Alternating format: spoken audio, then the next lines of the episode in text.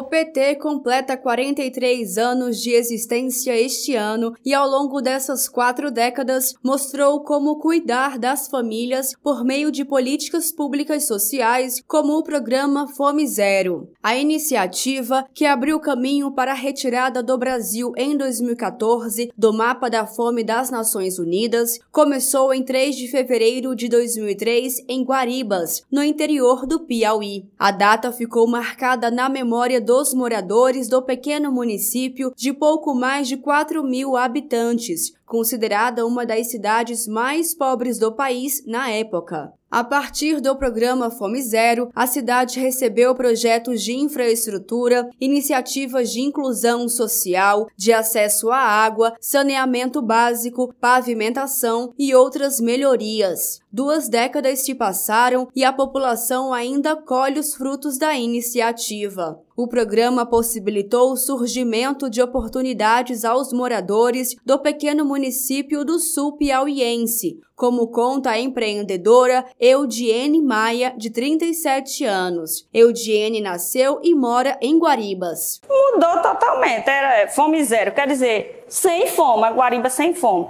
Tinha, tinha vários programas, o programa Um Milhão de Cisterna, que o pessoal ali morria de sede e que salvou muita gente. O Luz para Todos também, que não tinha energia ali onde eu morava, no interior. Foi muita coisa, foi coisa de Deus mesmo. O professor Guilherme Pereira, de 28 anos, lembra de quando era criança e estudava em Guaribas. Guilherme foi beneficiado diretamente por toda a transformação que a cidade passou. Atualmente, ele trabalha na rede pública municipal e contribui com a formação educacional das novas gerações. O povo pode continuar sonhando, porque Guaribas tem tudo para dar certo.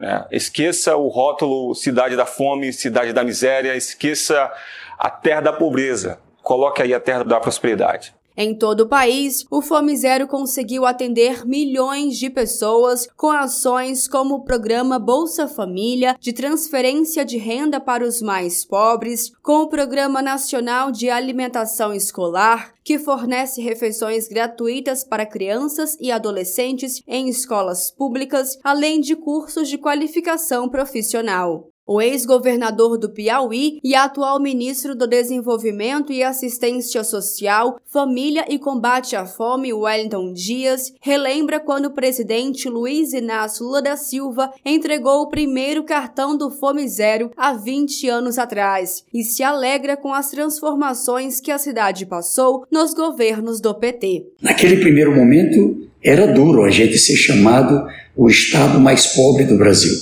Já não somos. Hoje, olhando os 50 municípios mais pobres do Brasil, já não tem nenhum do estado do Piauí.